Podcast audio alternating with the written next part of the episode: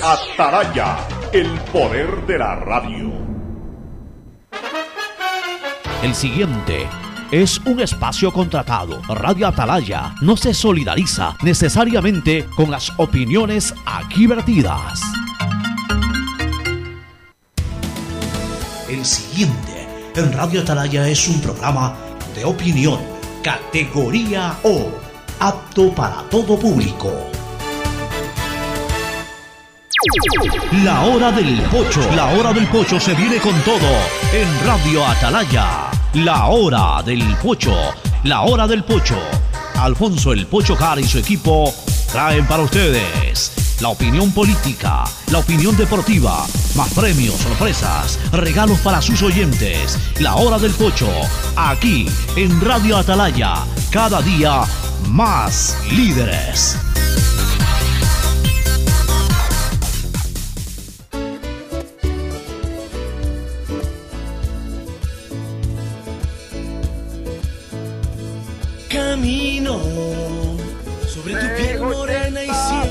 80, sistema de emisoras Atalaya, en su año 76, Atalaya nunca falla y marca la raya del bienestar, del progreso y la libertad de Guayaquil, de Ecuador y del mundo. Por eso es una potencia en radio, cada día más líder y un hombre que ha hecho historia, pero que todos los días hace presente y proyecta futuro en el dial de los ecuatorianos. Este es su programa matinal, La Hora del Pocho, en producción conjunta con calor político de este jueves 14 de mayo del año 2020. Sigue siendo día emergente, sigue siendo un día de aislamiento, entre comillas. No podemos hablar ya de cuarentena, pues estamos apenas a dos días de cumplirse los dos meses, es decir, los 60 días. Hemos hecho cuarentena y media en aislamiento. Repito, aislamiento parcial. Desde hace algún tiempo observo y se observa en el Ecuador, en Guayaquil, que la gente ya deambula, ya circula, sí hay controles, sí hay revisión de placas, aún así la gente está en las calles ya no solamente en los sectores populares. Veo que en los sectores eh, urbanos residenciales de, libre acceso, no estoy hablando dentro de las urbanizaciones, sino de libre acceso ya en las calles, en sectores abiertos de la ciudad, circulan muchos vehículos eh, distintos en cuanto al último dígito autorizado para hacerlo y en muchos casos es más que evidente que son vehículos que no responden en sí a un salvoconducto. mucha gente que está haciendo taxi amigo, mucha gente que anda en la calle. Esto hace pensar que va a llegar un momento en que definitivamente hay que cambiar de luz roja a luz amarilla. Por una sencilla razón, si igual la gente está en la calle, es preferible que esté en la calle produciendo a que esté en la calle vagando o a ver qué hace. Pero, de todas maneras, sigo respaldando la posición que ha planteado el municipio de Guayaquil, especialmente el de Guayaquil, porque San Borondón ya se va a luz amarilla la próxima semana, o sea, a partir de lunes. Daule ya se fue a luz amarilla, Durán no sé cuándo lo hará, por lo menos de los cantones que constituyen el Gran Guayaquil. Esta ciudad se iría a partir del 25 de mayo. Coincido con esa decisión de que es la mejor. Una semanita más aunque no todo el mundo esté haciendo la cuarentena, basta que de todas maneras haya menos población en la calle de lo que habitualmente hay para ahondar más en la posibilidad de que baje considerablemente la llamada carga viral y eso nos permita en un momento determinado estar un poco más tranquilo, estar un poco más seguro, que en la medida en que pasan los días vayan evacuando más espacios en los hospitales y en las clínicas Asimismo, vaya habiendo más stock de medicinas que ya sabemos que lo existe.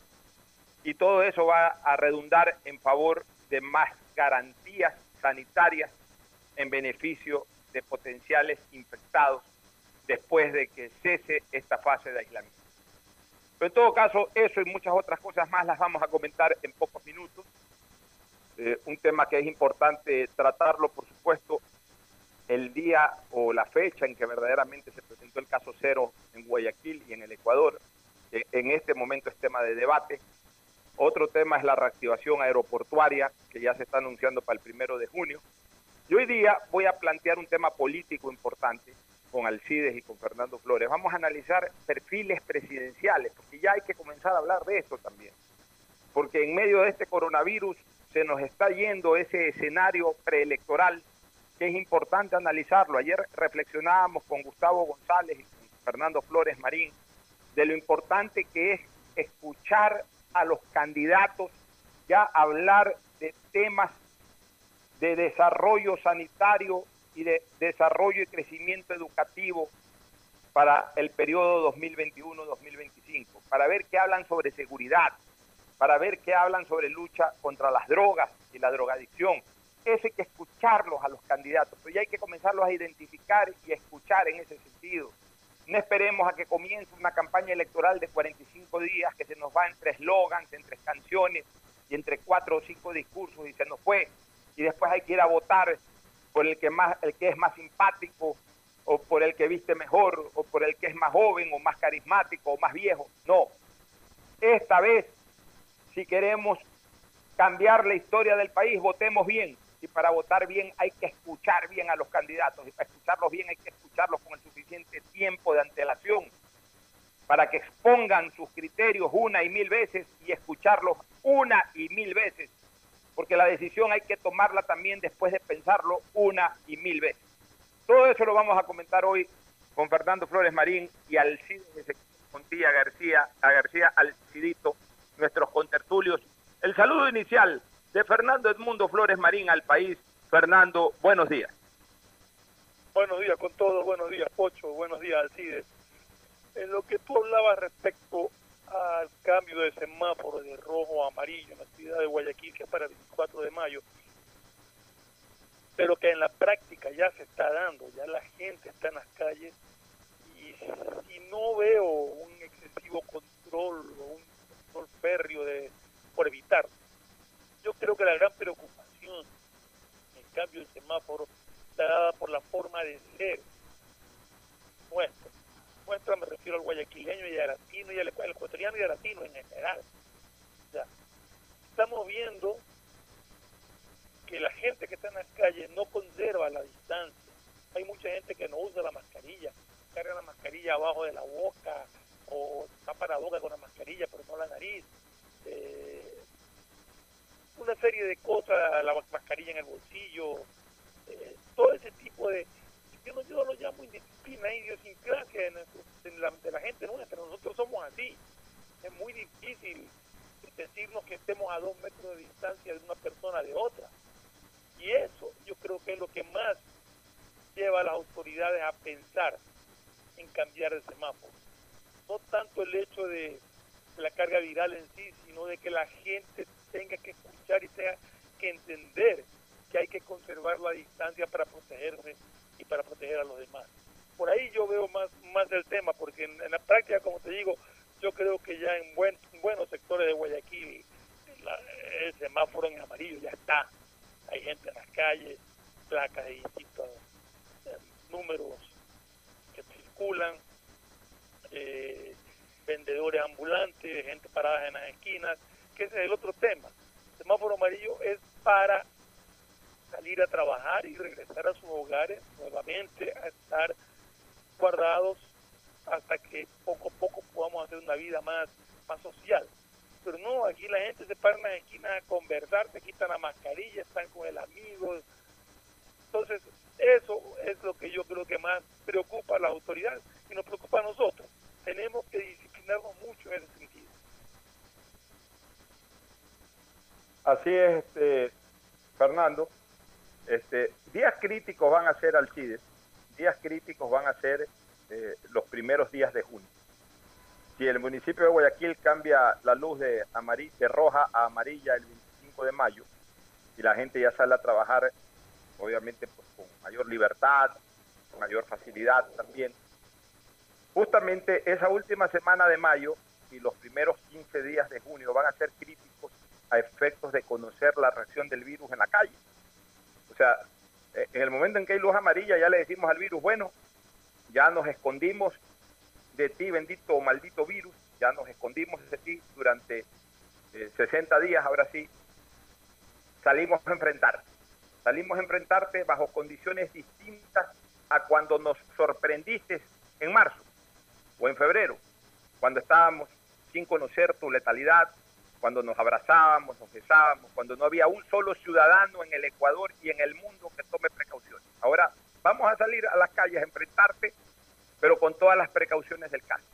Entonces, va a ser clave e- e- ese tiempo de la primera quincena de junio para ver también cuál es la reacción del virus ante este nuevo encuentro masivo con la ciudadanía.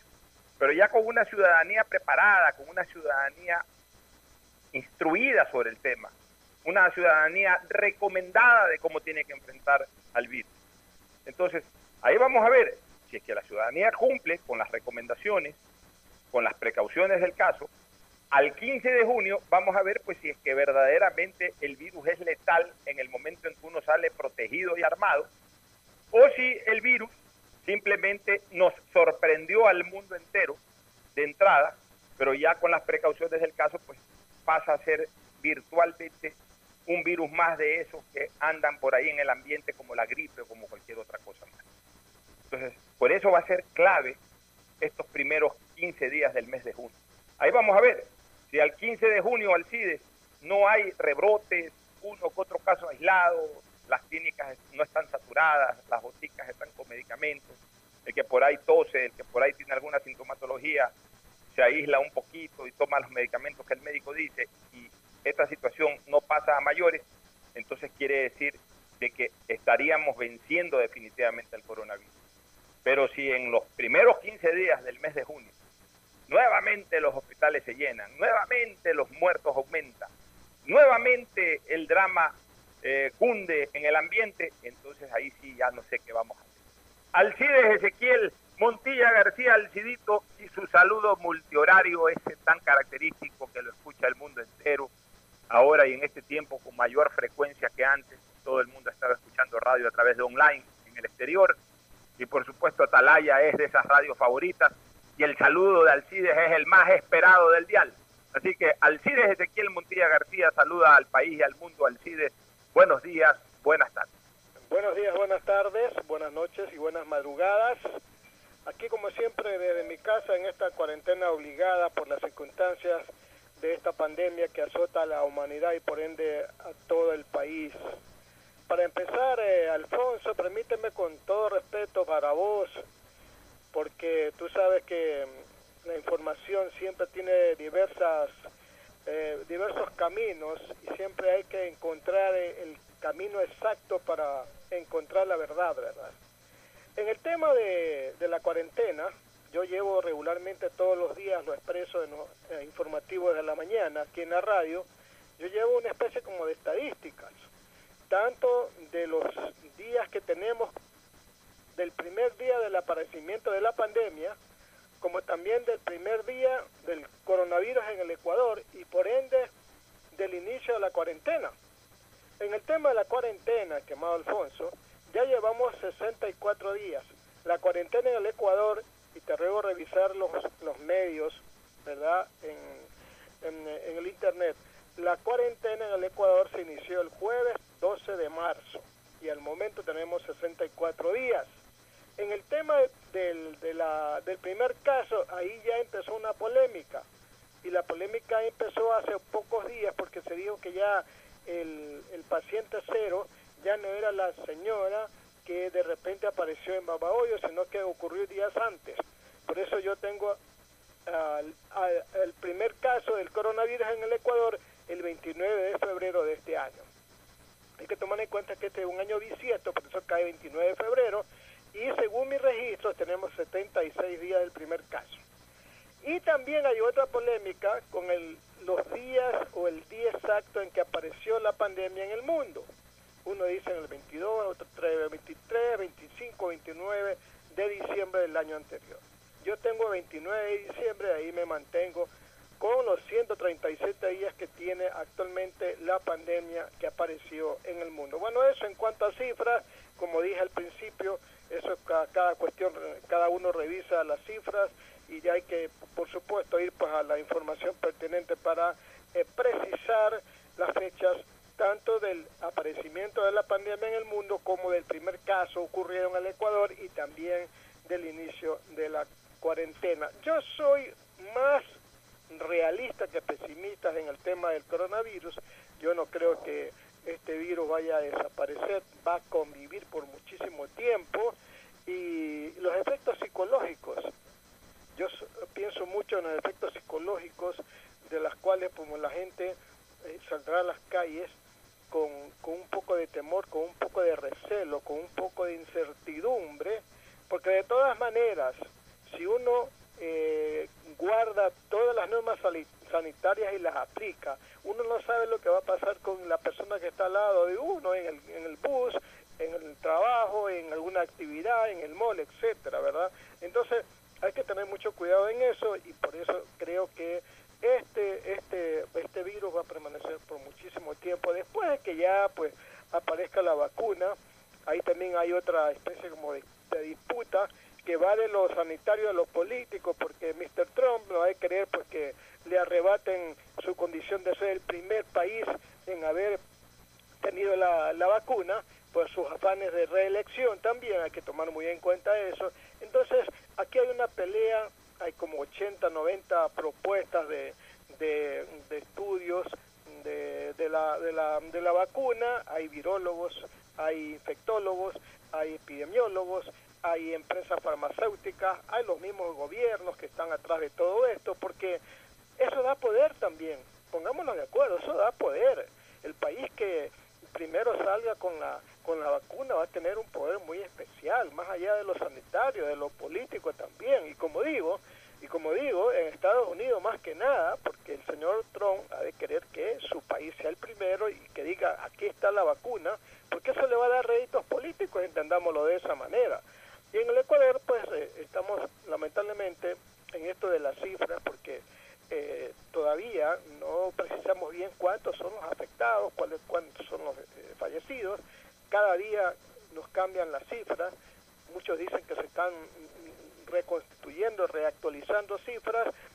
la Defensoría del Pueblo ya ha reaccionado, ha dicho que, que el ministro eh, de Salud, Juan Carlos Ceballos, tiene que dar las cifras exactas y correctas, porque en lo contrario pues va a ser objeto hasta de una destitución. Y en, los, eh, en lo que tiene que ver a Guayaquil, pues la verdad es que los hechos van a provocar, para mi concepto, los hechos en las calles, en los negocios, en los comercios, va a provocar que se cambie la luz de rojo a amarillo. Eso es indudable y yo creo que a partir del 24 25 de este mes podemos saber que ya pues la luz de rojo se va a cambiar a amarilla, como yo creo que, y estoy convencido de que así va a pasar, más, más por el tema de la presión de la gente por salir a las calles a reactivar los negocios, las actividades empresariales e industriales, más por eso que por el cumplimiento de la de las normas sanitarias, estimado Alfonso. Así es, este, Alcides y Fernando. Mira, esto del coronavirus nos deja durísimos golpes.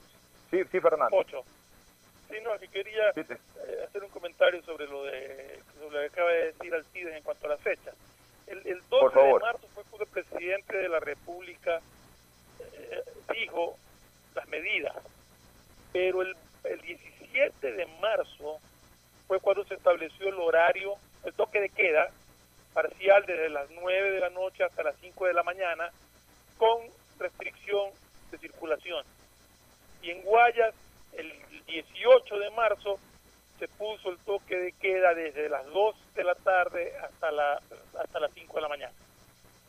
O sea, así se aplicó el toque de queda en todo caso. El 12 fue cuando se anunció, pero realmente la vigencia real para mí entra cuando ponen el toque de queda y cuando ponen la restricción vehicular.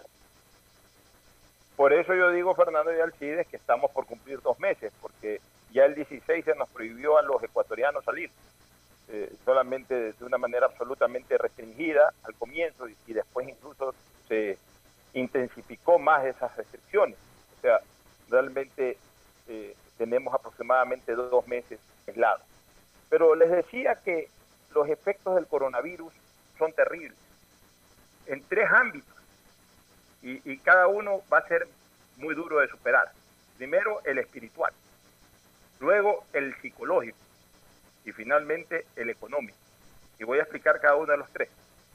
El sentimental, el que afecta al sentimiento, el que afecta al corazón y cuyo, daño es absolutamente irreversible. Ese sí es absolutamente irreversible, la muerte. La muerte de tanta gente, de tanta gente querida. Nosotros tres hemos tenido la bendición de Dios de no enterrar seres queridos. Pero hay mucha gente que ha enterrado seres queridos por partida doble y por partida triple. Yo todavía me conmuevo de recordar a la señora esa que fue objeto de un reportaje en Ecuavisa, que en dos días perdió tres familiares queridísimos, el esposo, el padre, y me parece que la madre o un hermano. Imagínense ustedes el golpe espiritual en, en esa pobre señora. Y así han habido muchas personas que perdieron hijos, que perdieron padres, que perdieron madres, que perdieron nietos, que perdieron abuelos, que perdieron tíos. Y en algunos casos incluso pérdidas cruzadas. Uno, otro y después un tercero. Entonces, e- ese, ese efecto sentimental terrible es algo irreversible. Lo segundo, el segundo efecto es el efecto psicológico que es lo que decía hace pocos minutos atrás al fin. Nosotros vamos a salir psicoseados, o sea, vamos a salir golpeados psicológicamente. Después de haber visto lo que hemos visto y de haber sufrido lo que hemos sufrido, el saber que esto no desaparece, el saber, el escuchar a los científicos en la materia decir que el virus está todavía por ahí, de que en cualquier momento cualquiera puede ser infectado entonces eso psicológicamente nos va a agobiar, nos va a tener cabizbajo, nos va a tener desmotivados. Y eso conspira más para lo tercero, que es lo económico. Una cosa es que, bueno, ok, ya pasó esta desgracia, pasó el terremoto, pasó el terremoto, pasó el huracán. En otros lados hay huracanes, aquí hubo terremotos, ya, ok, ya. Estamos seguros que la Tierra no va a volver a temblar, estamos seguros de que el huracán ya no va a volver por lo menos en corto tiempo, ok, recojo lo que me quedó y a partir de ahí voy con todo, voy motivado, voy a enfrentar el mundo, ya no tengo nada que perder, voy para adelante. Y otra cosa es cómo vamos a salir nosotros ahora. Sabiendo que el virus está por ahí, vamos a salir con temor, claro, con las precauciones del caso, ¿no? Puestos, o con nuestras mascarillas, con toda la bioseguridad indicada. Pero vamos a, vamos a andar de, desmotivados, porque nosotros sabemos que para poder sacar adelante nuestras actividades necesitamos la integración social, porque no nos engañemos tampoco, amigos, oyentes. No es el escenario favorable para un desarrollo productivo el aislamiento social. Es algo necesario biológicamente, sanitariamente, pero no es lo indicado productivamente. O sea, ¿cómo puede ser que nosotros pensemos que ya el próximo lunes que estemos trabajando, después de 15 días que comencemos a trabajar, el desarrollo productivo va a ser exactamente el mismo con aislamiento social. No. Si uno para producir necesita conversar, necesita reunirse, necesita gestionar, necesita vender, necesitas tener 100, 200 personas que pasen por tu local comercial para, para ver si 10 o 15 de esos se entusiasman con lo que estás vendiendo u ofreciendo en tu vitrina, entran y compran. O sea, tenemos que ser conscientes de eso. Lamentablemente es un escenario que no se va a poder presentar. Y eso sí nos va a desmotivar, eso sí nos va a deprimir. Nos, nos vamos a deprimir cuando vayamos a nuestros locales comerciales y estemos ahí sentados con dos, tres empleados y no veamos ni siquiera gente pasar. Y la gente que pasa, toda en mascarilla, toda aislada, medio ven y siguen, porque están en otra cosa, porque van puntualmente a otra cosa por el sitio por donde pasaron. Y entonces eso nos va a deprimir, nos va a desmotivar. Tenemos que estar preparados para eso. Tenemos que saber, tenemos que, por eso yo hablaba ayer de un entrenamiento mental que tenemos que hacernos cada uno de los ciudadanos. Tenemos que entender de que este año se perdió, de que este año es simplemente prepararnos para la nueva batalla de la vida a partir del 2021. Este año es cuestión simplemente de readaptarnos, de esperar que pase definitivamente esta amenaza, de que encuentren por ahí la vacuna y de hacer cualquier cosa que nos permita algo recuperar, si es que podemos recuperar. Pero este no es el escenario ideal para aquello. Y esa situación nos va a deprimir y tenemos que estar lo suficientemente preparados mentalmente para no caernos totalmente, para ser conscientes de esta situación y para que en cada situación positiva que veamos nos automotivemos, vayamos disminuyendo ese grado de desmotivación y poco a poco también nos vayamos equilibrando mentalmente, psicológicamente y vayamos sacando la cabeza. No piensen que en el momento en que nos pongan la luz amarilla o la luz verde todo va a ser igual que antes. No solamente en el comportamiento integracional, que no va a ser igual, sino en los resultados productivos que tampoco van a ser iguales. Tenemos que ser conscientes de eso, porque no le podemos decir a la gente, te dan la luz amarilla, te dan la luz verde y vas a tener los mismos ingresos y vas a tener las mismas facilidades que tenías antes, porque si nosotros le decimos eso, le estamos mintiendo a nuestros compatriotas, a nuestros oyentes. Y aquí lo que menos hacemos es mentir. tenemos que ser conscientes de cuál va a ser la realidad. Y como producto de esto segundo, viene el tercer efecto terrible, y yo creo que ya lo expliqué igual en el segundo caso. Con el segundo efecto, el psicológico, como consecuencia de esto viene el tercer efecto que es el económico. El económico es terrible. ¿Por qué? Porque de por sí nosotros veníamos con una depresión económica galopante, no de meses, no de semanas, ya de años. Y esto aquí fue como el INRI, como el argot popular siempre lo, recuerda el famoso letrero sobre la cruz del Señor, el INRI. Esto fue el INRI para nuestra economía. ¿Por qué? Porque no solamente que no nos permitió producir, no solamente que no nos va a permitir producir como quisiéramos y como necesitamos, sino que adicionalmente nos deja gastado este coronavirus. Hay mucha gente que gastó todo lo que tuvo en la enfermedad y en algunos casos lamentablemente hasta en la muerte de su familiar o sus familiares más queridos. Pero adicionalmente, a la falta de producción, súmale que igual hemos consumido. Igual a punta del tarjetazo hemos sobrevivido dos meses yendo a un supermercado, yendo a una farmacia, yendo por aquí, pidiendo comida por allá. Adicionalmente a todo eso, tenemos el costo de los servicios básicos domiciliarios, que ahorita no nos los cobran, pero que nos van a cobrar después. Y que lamentablemente caerán como garrotazos, porque hasta el día de hoy el Arconel no se pronuncia sobre el cobro lineal y no exponencial de la tarifa. Hasta el día de hoy, la banca no se pronuncia sobre una reducción de las tasas de interés para el consumo.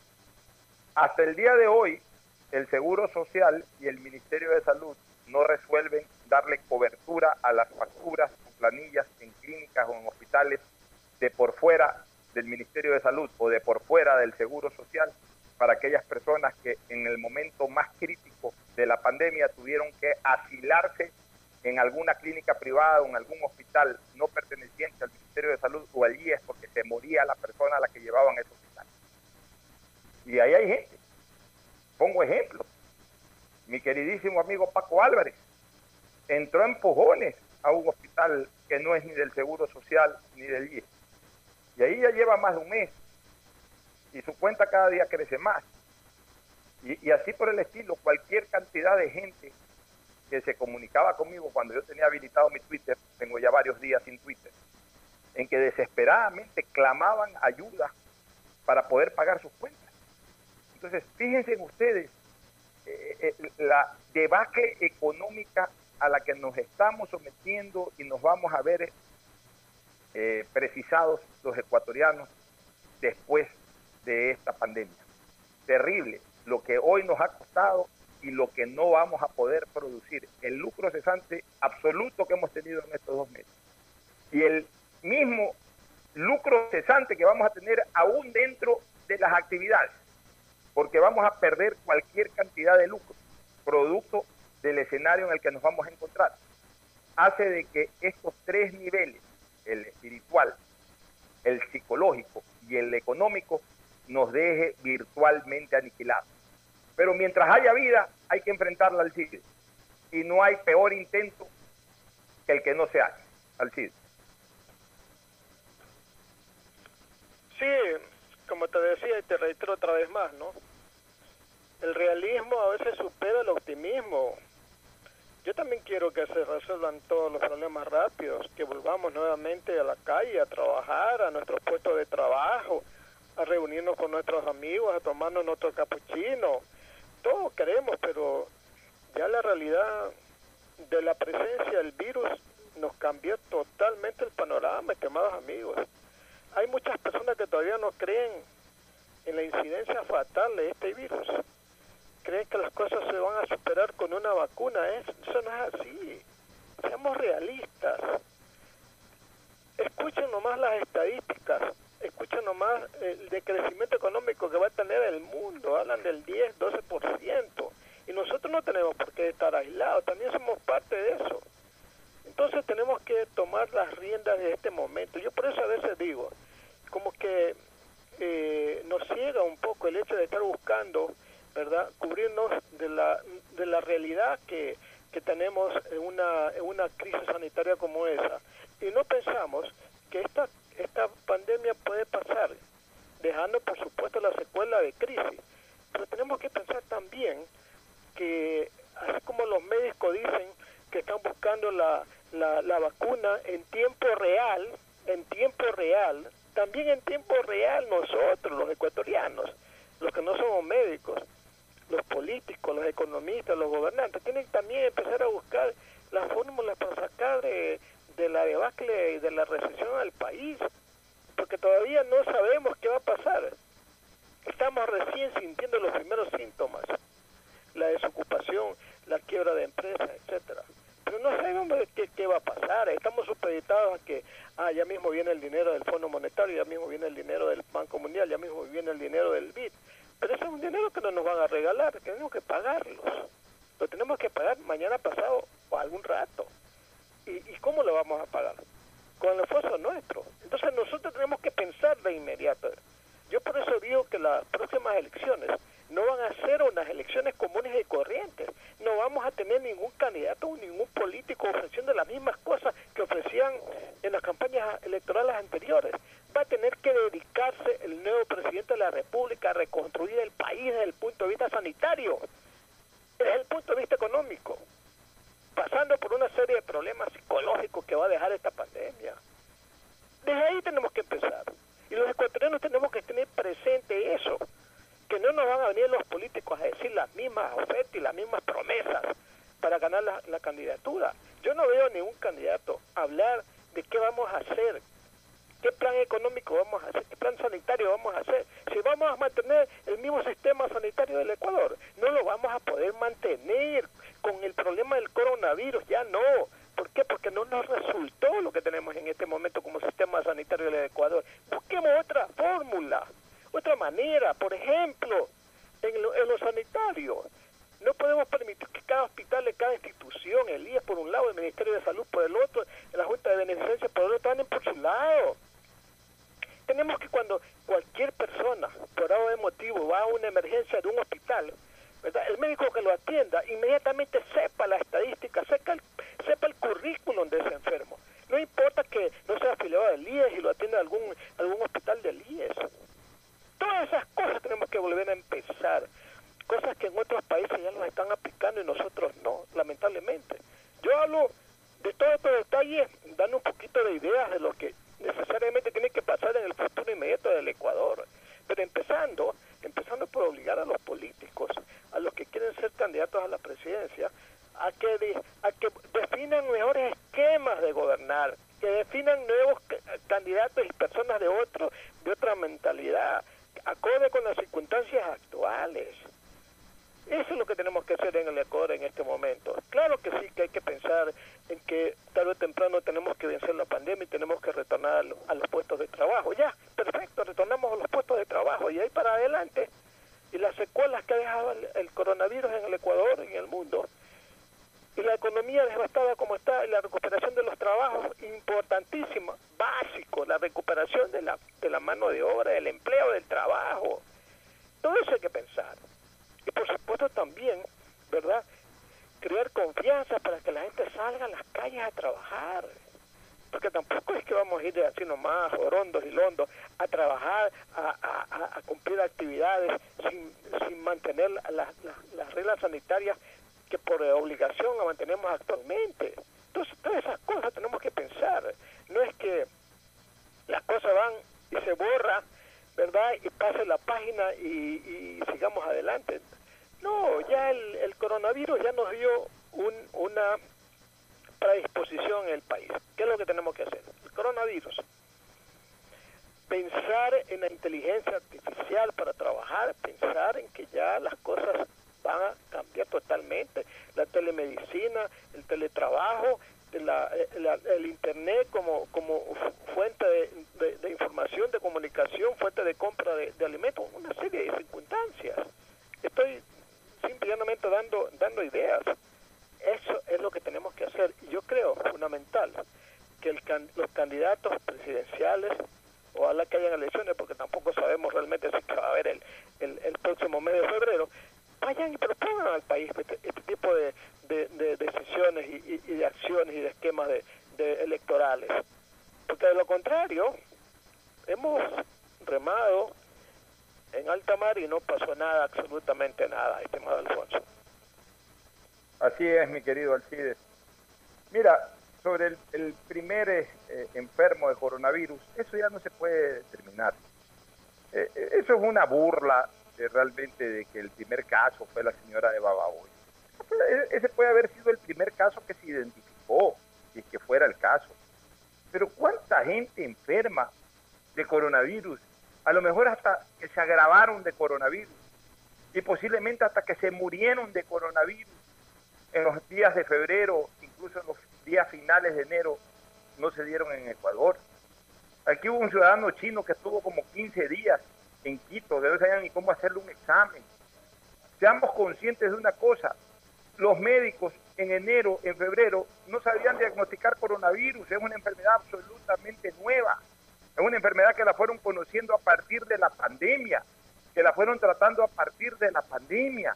¿Cuántos casos de neumonía no se presentaron en enero o en febrero que seguramente fueron coronavirus? Y los médicos obviamente pensaron que era otra la causa de esa neumonía. ¿Cuánta transmisión de este virus no se dio entre enero y febrero, la fecha de carnaval, y en general durante 40, 50 días en que los ecuatorianos estuvimos sin ningún tipo de protección. Corrijo, no los ecuatorianos, el mundo entero estuvo sin ningún tipo de protección, solamente conociendo noticias desde China.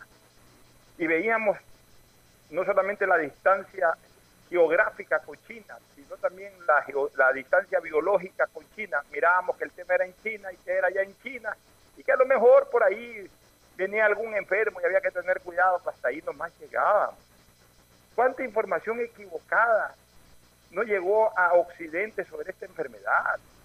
Se llegó a hablar hasta de que en el calor no tenía ningún efecto el coronavirus.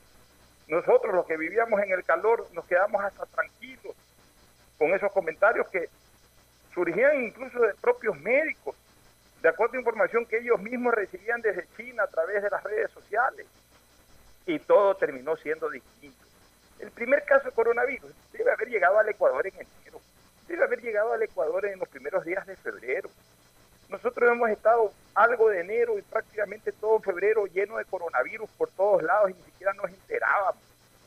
Entonces esto de la señora, ese fue el primer caso en que lo terminaron identificando porque ya a partir de marzo la ciencia ecuatoriana se preocupó más del tema coronavirus, ya se investigó más sobre el coronavirus y ese caso en particular dijeron, este es coronavirus. Pero antes de ese caso deben haberse presentado muchos similares y en donde la ciencia ecuatoriana a lo mejor lo identificó con otra enfermedad y no con coronavirus. Y sin embargo el virus estuvo ahí. Ahora, se habla ya, Fernando, de la reapertura de eh, la industria aeronáutica para el primero de junio. Mira, ese es otro de los sectores que va a estar deprimido. Eh, viajar es un placer, o mejor dicho, Ah, hay, dos razones por las cuales tú viajas, por placer o por necesidad. Digamos que por necesidad un 30-40%, por placer un 60%. ¿Qué placer puedes tener viajar en este momento con todas las restricciones que hay, de, de- de ir con mascarilla, con eh, indumentaria especial para la situación, que te paren a la entrada de un aeropuerto, que te paren más adelante, que te paren eh, en otra estación ya cerca del avión, que en el avión nuevas restricciones, que cuando llegas al país al que, al que te diriges también van a haber mil y un restricciones. ¿Qué placer puede haber eh, en ese sentido? ¿A quién le va a interesar viajar por placer en estos días? No digo que a nadie, pero sí a muy poca gente. Pero- muy poca gente. Un 100% de gente que viaja por placer, se reducirá a un 10%, a un 5%. Los que viajan por necesidad, bueno, si la necesidad es absolutamente eh, eh, urgente, si es imperativa, y si no hay ningún otro tipo de solución que el traslado físico, pues la necesidad obligará a eso. Pero aún así, con necesidad, mucha gente verá la manera de solucionarla sin trasladar. Entonces, realmente la industria aeronáutica va a tener una reactivación absolutamente minúscula, casi inexistente. Pero bueno, por lo menos es alentador saber de que ya estamos volviendo a la normalidad. Esa es una señal de que, aunque con nuevos formatos y con nuevos modelos, pues ya estamos regresando. O sea, el hecho de que el primero de junio ya nuevamente hayan vuelos, ya nuevamente haya funcionamiento eh, aeroportuario, ya eso nos motiva, nos alegra, aunque difícilmente lo utilicemos. Fíjate tú, Fernando, lo que ha pasado en Colombia. Ha quebrado ni más ni menos que Avianca. Aquí entrevistamos la semana pasada a un experto en aeronáutica, al chico Jaime Andrés Mendoza Ramírez. Y él nos decía justamente, antes de conocer la noticia de Avianca, él nos decía que Avianca representa el 11% del PIB de Colombia.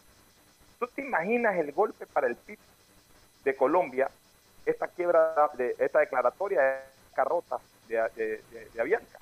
Debe de ser terrible, aunque claro, es una declaratoria de bancarrota que no significa que vaya a dejar de operar.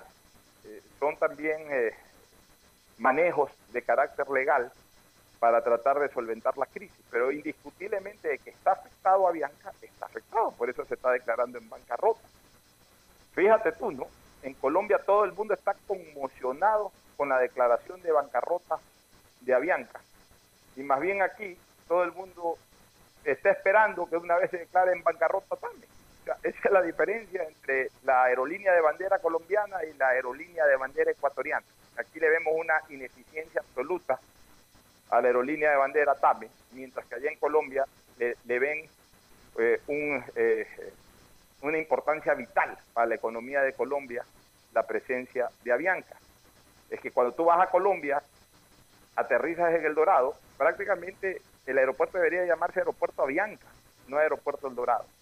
Porque tú no ves aviones de otras, de otras compañías, no ves eh, aviones pertenecientes a otras aerolíneas.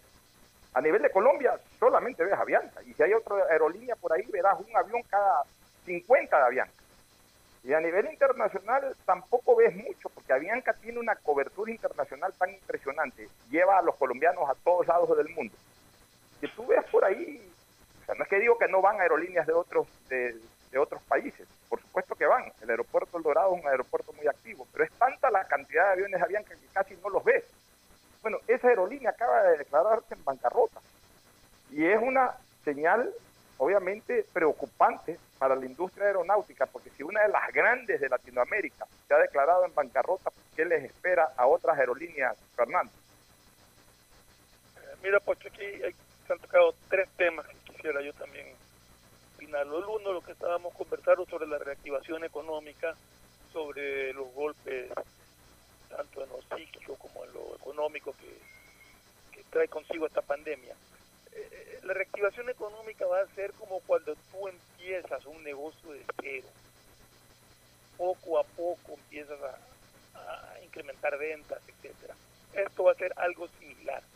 Va a ser algo similar porque mucha gente tiene temor de acercarse a muchos locales y al menos inicialmente por el temor al contagio. Va a ser lo indispensable, necesario. Esperemos que, que sea por muy corto tiempo.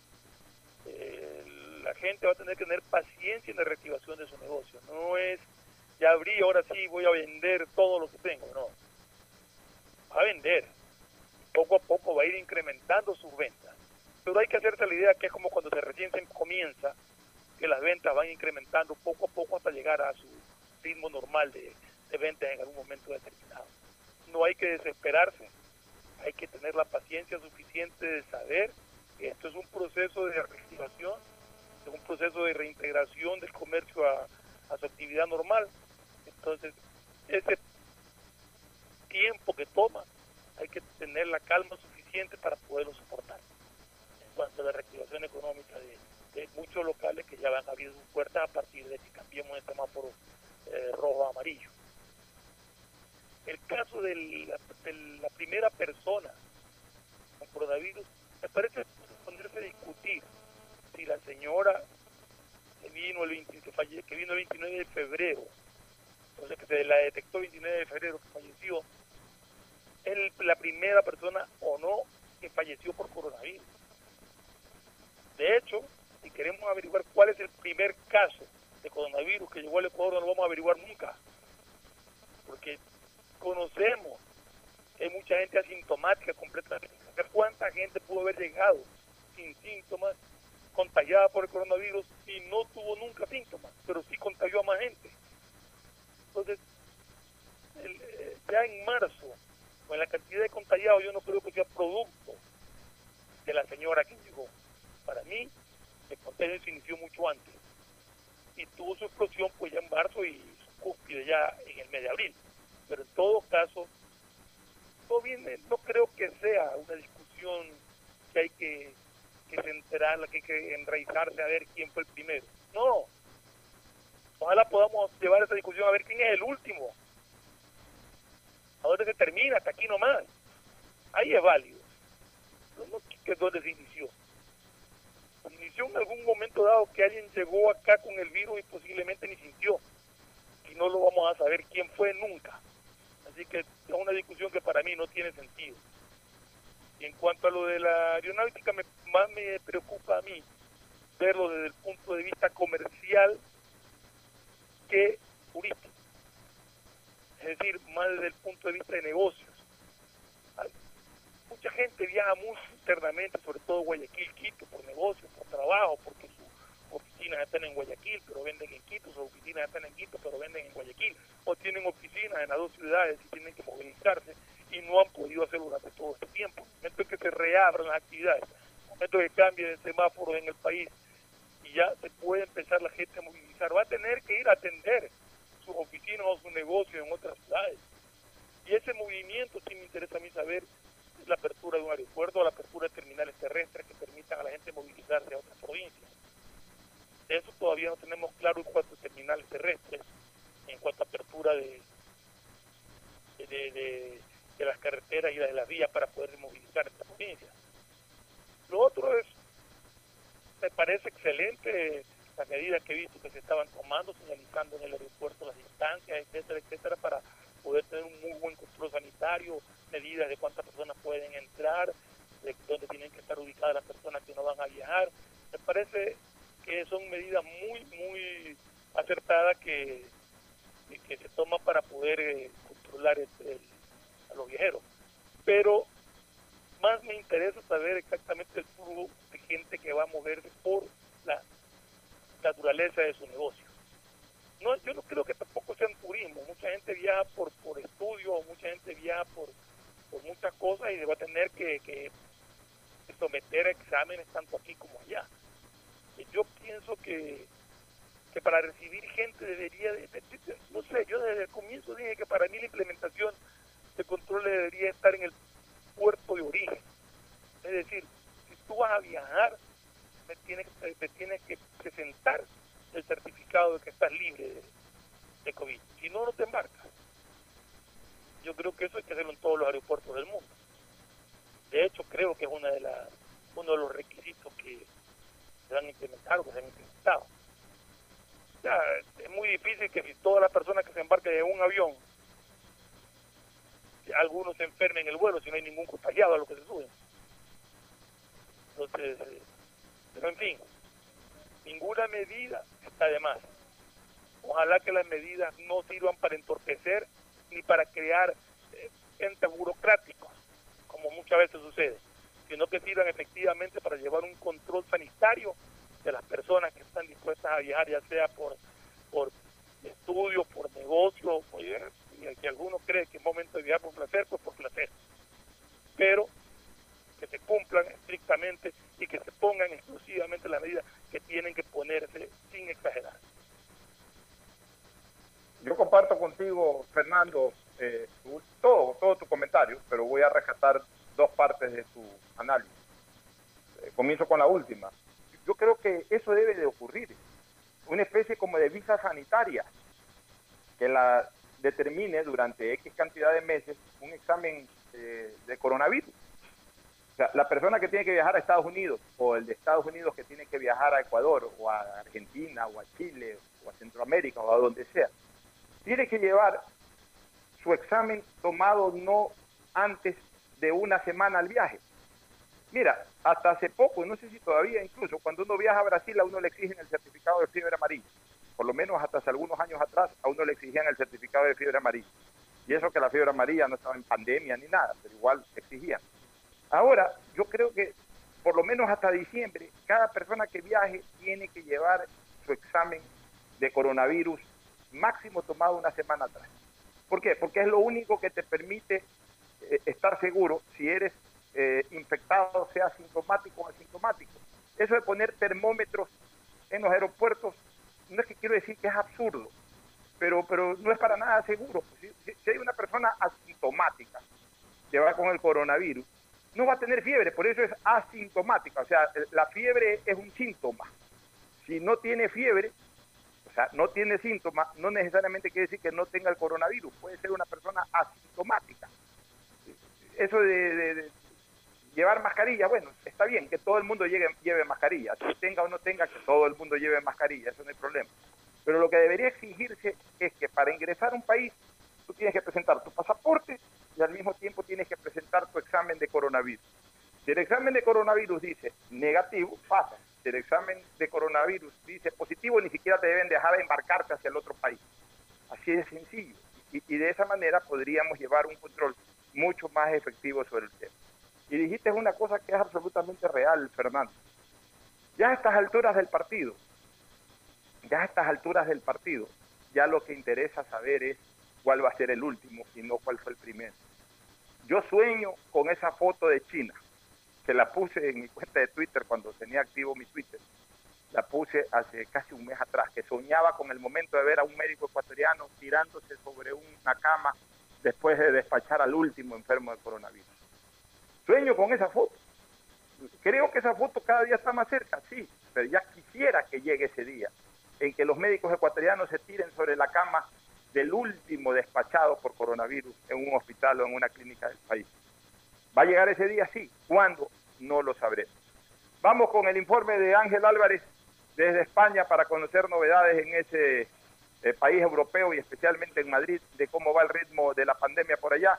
Luego a la pausa y retornaremos con tema exclusivamente político. Pero primero escuchemos al profesor de la Universidad Complutense de Madrid y médico del Hospital San Carlos de la misma ciudad, el doctor Ángel Álvarez Sánchez. Ángel, buenos días. Buenos días, querido Alfonso y querida audiencia de Atalaya. Eh, comentarte un poquito la situación aquí hoy en Madrid, día 14 de mayo. Eh, bueno, eh, realmente, globalmente, pues si nos comparamos con hace un mes, pues estamos mejor, pero aquí empieza a haber datos que no invitan precisamente al optimismo y te los voy a reseñar brevemente. El número de fallecidos hoy en, España ha vuelto a superar los 200, pero bueno, eso quizás es lo de menos. No es terrible esa cantidad de fallecidos, pero bueno, cuando hemos tenido 900 diarios, pues 200 es menos, ¿no? Pero hay dos datos muy, muy preocupantes. El primer dato, que es un poco indirecto, es el que se ha detectado una mayor incidencia de aparición de infectados en gente menor de edad coincidiendo con lo que hablábamos el otro día de que se había permitido ya la salida de los niños por las calles, etcétera, ¿no? Puede ser que sea un dato anecdótico, puede ser, es posible, quizás sea pronto, pero bueno, son datos que ya se están empezando a ver y que ya eh, las autoridades nos lo han, nos lo han trasladado, ¿no? Y el otro dato que quizás a mí personalmente como médico es el que más me preocupa, es que ya desde ayer tenemos datos objetivos de la primera oleada del estudio sedológico global que se ha hecho en España en toda la población, con más de 60.000 muestras recogidas, que son muchísimas, eh, aleatorizadas, es decir, de forma eh, uniforme, se ha hecho por todo el territorio, se ha hecho por todas las provincias, en todas partes, las islas, en todas las comunidades autónomas, y que detectan que la prevalencia de la infección en España es muy baja, muy baja. Si quitamos la Comunidad de Madrid y Cataluña, que tenemos en torno al 10% de cero prevalencia, es decir, de pacientes contagiados, pacientes con anticuerpos, eso significa, eh, podemos ver que en otras comunidades, como por ejemplo puede ser Galicia o puede ser Andalucía, apenas llegan al 2%. ¿Qué quiere decir eso? Quiere decir que, por ejemplo, aquí en Madrid, el 10% de la comunidad aproximadamente es un estudio epidemiológico. No es que han hecho pruebas a todo el mundo. Hacen una prueba, una muestra representativa y de ahí se sacan los datos. Aproximadamente el 10% de la población tiene anticuerpos que ya quiere decir que ya han pasado la enfermedad o que están protegidos contra la enfermedad. ¿Por qué digo que es una mala noticia? Digo que es una mala noticia porque evidentemente no se llega ni muchísimo menos a lo que se considera inmunidad de rebaño, que sería pasar el 50 o 60% de inmunidad en la población. Eso por un lado, pero lo que es más mm, duro y que yo creo que la gente no ha captado es que nosotros con un sistema sanitario se supone que más o menos aceptable, hemos colapsado o hemos estado a punto de colapso eh, durante el mes pasado con apenas el 10% de la población infectada. ¿Qué es lo que pasaría si se infectase el 30%? No podríamos sostenerlo, evidentemente. ¿no? Esos son pensamientos que realmente son basados en datos objetivos, que son los primeros datos que nos están ofreciendo de la presencia de anticuerpos en la población general española. ¿no? Entonces no son nada buenos esos datos y de hecho eh, así los expertos lo están comentando el día de hoy y bueno, es, eh, eso solamente lo que nos está obligando es a, tener mucha precaución, a seguir con las normas de distanciamiento social, a seguir con mascarillas, a seguir con lavado de manos, etcétera, etcétera, durante una buena temporada, porque eh, evidentemente el confinamiento ha permitido que no haya muchos contagios, por eso solamente el 10%, estoy hablando de la Comunidad de Madrid, pero por otro lado tiene una parte mala, y la parte mala es que evidentemente si solamente esa, población es la que se ha contagiado hemos tenido el problema que hemos tenido para poder atenderlos, imagínate si se hubiese, infectado más gente, ¿no? Entonces ese es un dato que, bueno, que no es nada alentador, pero bueno, eh, hemos estado en, momentos peores y lo que hay que hacer es seguir hacia adelante eh, con la esperanza de que esto pueda mejorar del todo, ¿no? Pero ya te digo que hoy las noticias no son tan buenas como podía parecerse. Globalmente sí es verdad que cada vez hay menos infectados, globalmente el porcentaje de pacientes en UCIs, en unidades de cuidados intensivos, está disminuyendo, pacientes hospitalizados está disminuyendo, todo eso es cierto, estamos mm, bajando la curva, pero estos dos datos que te he dicho, por un lado el aumento en el, porcentaje infectado en niños, eh, aunque sabes que en niños eh, hay muchos infectados que no se sabe porque son prácticamente asintomáticos, pero niños sintomáticos ha aumentado y el otro es el dato oficial de prevalencia en España. Mm, ya te digo que en Madrid y en Cataluña son cifras muy bajas y es el 10%. Imagínate en Andalucía o en Galicia, donde es el 2%. ¿no? Es, son cifras anormalmente bajas, lo cual pues, pues invita a pensar que, que, la inmensa mayoría de la población no ha pasado la enfermedad, lo cual pues es sumamente preocupante, ¿no? porque el virus todavía está circulando. ¿no? Y es todo lo que te puedo contar por el momento, Alfonso. Mandarte un abrazo muy grande y bueno, y comentarte que aquí está lloviendo, que han vuelto a bajar las temperaturas y que mañana, como te comentaba el otro día, se celebra el Día del Santo Patrón de Madrid, San Isidro Labrador. Abrazo muy fuerte y cuídate mucho. Hasta luego.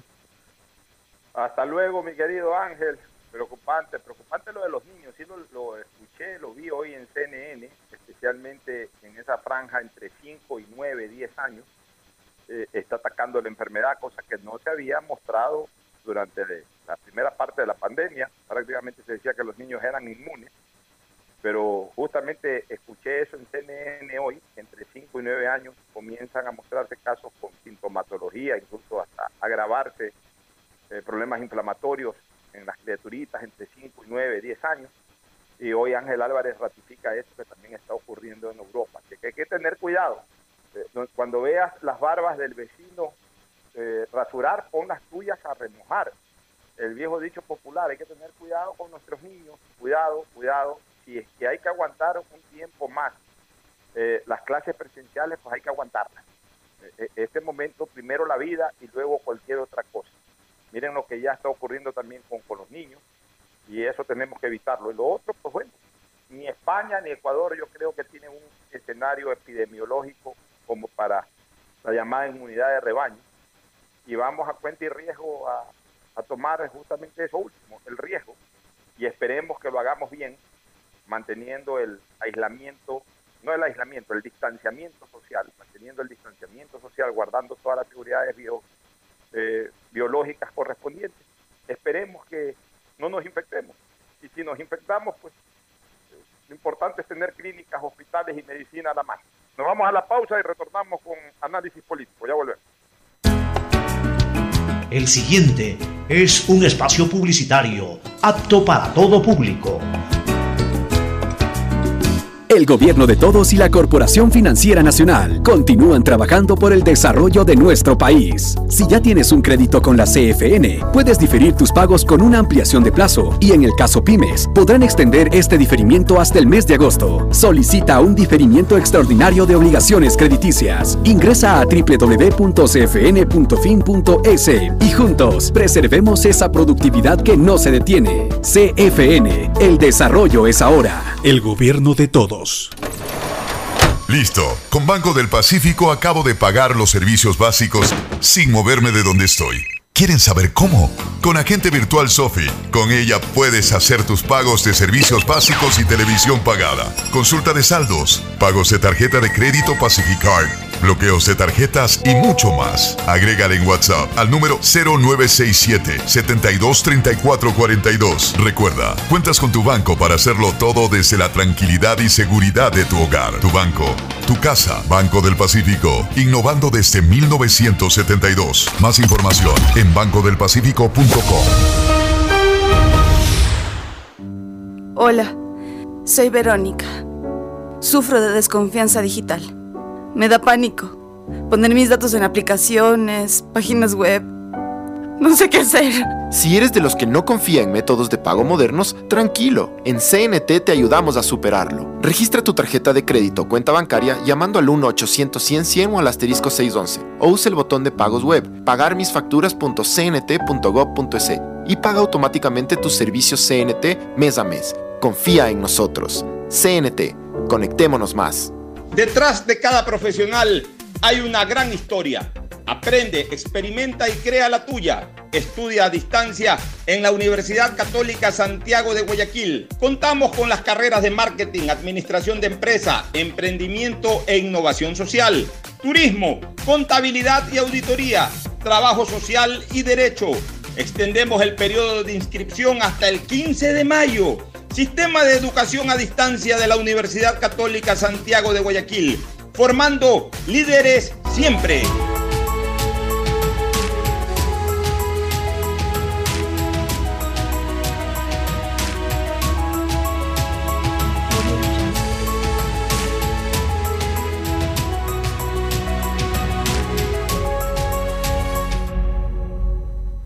Somos ecuatorianos trabajando para la sociedad. Somos compatriotas comprometidos con cada uno de ustedes, solidarios, sin distinciones. Somos mestizos, indígenas, afros, cholos, chagras, montubios. Somos alasacas, cañaris, huancabilcas, araguros, minchaleños, quichuas, sáchilas, shuars. Somos monos, manabas, chullitas, lojanos, morlacos, guaitambos, ibarreños, guarandeños, sarumeños, amazónicos. Somos todos ellos. Somos ecuatorianos acercando a guambras, taitas, guaguas, pelados, ñaños, panas, amarres, brothers, yuntas.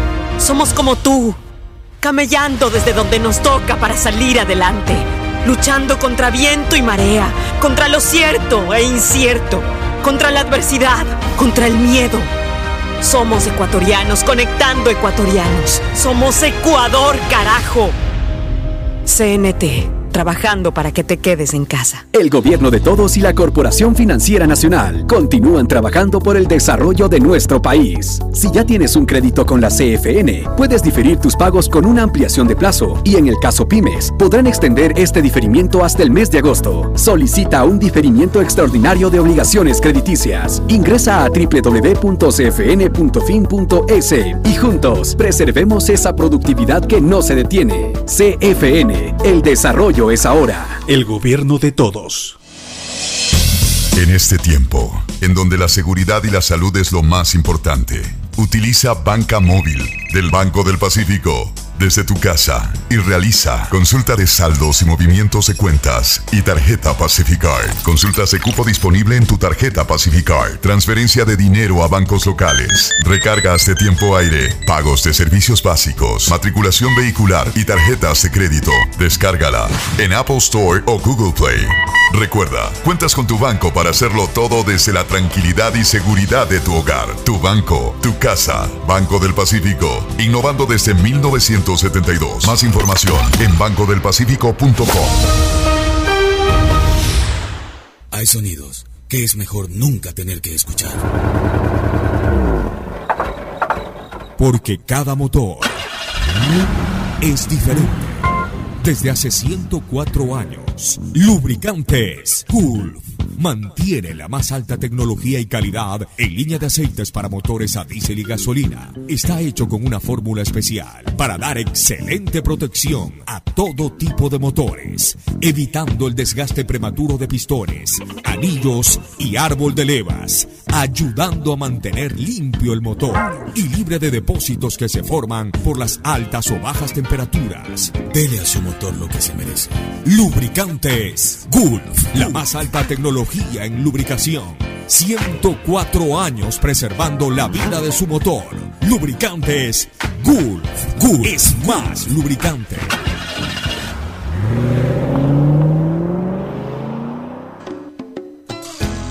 Fin del espacio publicitario. Usted está escuchando un programa de opinión, categoría O, apto Quédate en casa y no te preocupes por los trámites que debas hacer. Usa los canales digitales del Banco del Pacífico y consulta saldos, movimientos, realiza transferencias e inversiones desde la comodidad de tu hogar.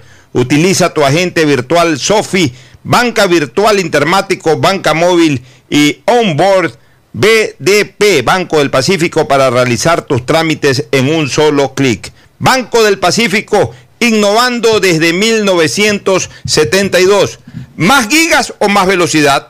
Con Claro no tienes que elegir, porque con la red más rápida tienes los dos. Navega con el doble de gigas, no uno, sino dos gigas. Llamadas ilimitadas a cinco números Claro, WhatsApp y Facebook Messenger gratis. Todo en tu paquete prepago de 5 dólares. Cómpralo en tu punto Claro favorito. Con Claro todo se conecta. Reactívate con tu comunidad, cumple con tus obligaciones en el pago de tus créditos hipotecarios. El BIES te respalda y tiene soluciones de pago para ti, plazo de hasta 30 años. Aplica el interés original del crédito, es decir, el mismo interés con el que te prestaron. Contacta al BIES, ponte al día y fortalece el sistema de seguridad social. Reactívate, aportamos al futuro. Si sufres de desconfianza digital en CNT, te ayudamos a superarlo. Registra tu tarjeta de crédito o cuenta bancaria llamando al 1-800-100-100, así de fácil, 1-800-100-100 o al asterisco 100 611 o usa el botón de pagos en pagamisfacturas.cnt.gov.es. CNT, conectémonos más. Aceites y lubricantes Gulf, el aceite de más alta tecnología en el mercado. Acaricia el motor de tu vehículo para que funcione como un verdadero Fórmula 1 con aceites y lubricantes Gulf. Atención, atención, hasta el 15 de mayo, hasta el 15 de mayo se ha ampliado el periodo de inscripción para que puedas estudiar a distancia en la Universidad Católica Santiago de Guayaquil. Aprovecha urgentemente esta posibilidad al extenderse tu plazo si quieres estudiar turismo, contabilidad, auditoría, trabajo social, marketing, administración de empresa, emprendimiento e innovación social y por supuesto derecho. Tienes hasta este viernes 15 de mayo para poder inscribirte. Hazlo urgentemente y conviértete en un líder profesional en corto tiempo. Muy bien, retornamos al CIDE, Fernando. Entremos a la parte política, al CIDE, y luego Fernando en tu comentario. Decíamos ayer, sostenemos, también algo lo hemos comentado al inicio del programa, que necesitamos que en esta campaña electoral predominen las ideas. Considero que va a ser hasta una campaña barata. ¿Y por qué una campaña barata? Porque más allá de que la ley tampoco ya los permite, este aislamiento o distanciamiento social ya va a impedir pues esos famosos recorridos.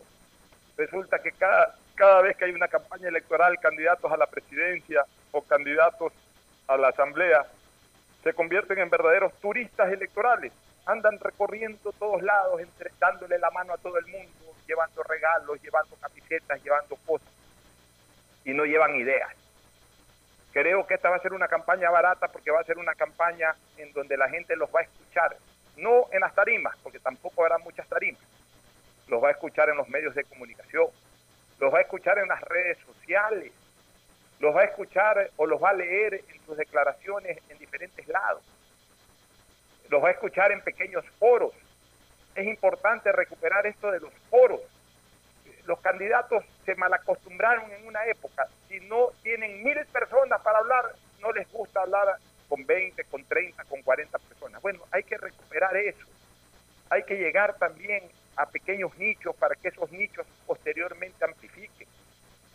Y lo más importante, con tiempo suficiente tenemos que escuchar a los candidatos a la presidencia de la República, que nos planteen a los ecuatorianos qué quieren hacer. Ya, por favor, no volvamos a firmar cheques en blanco.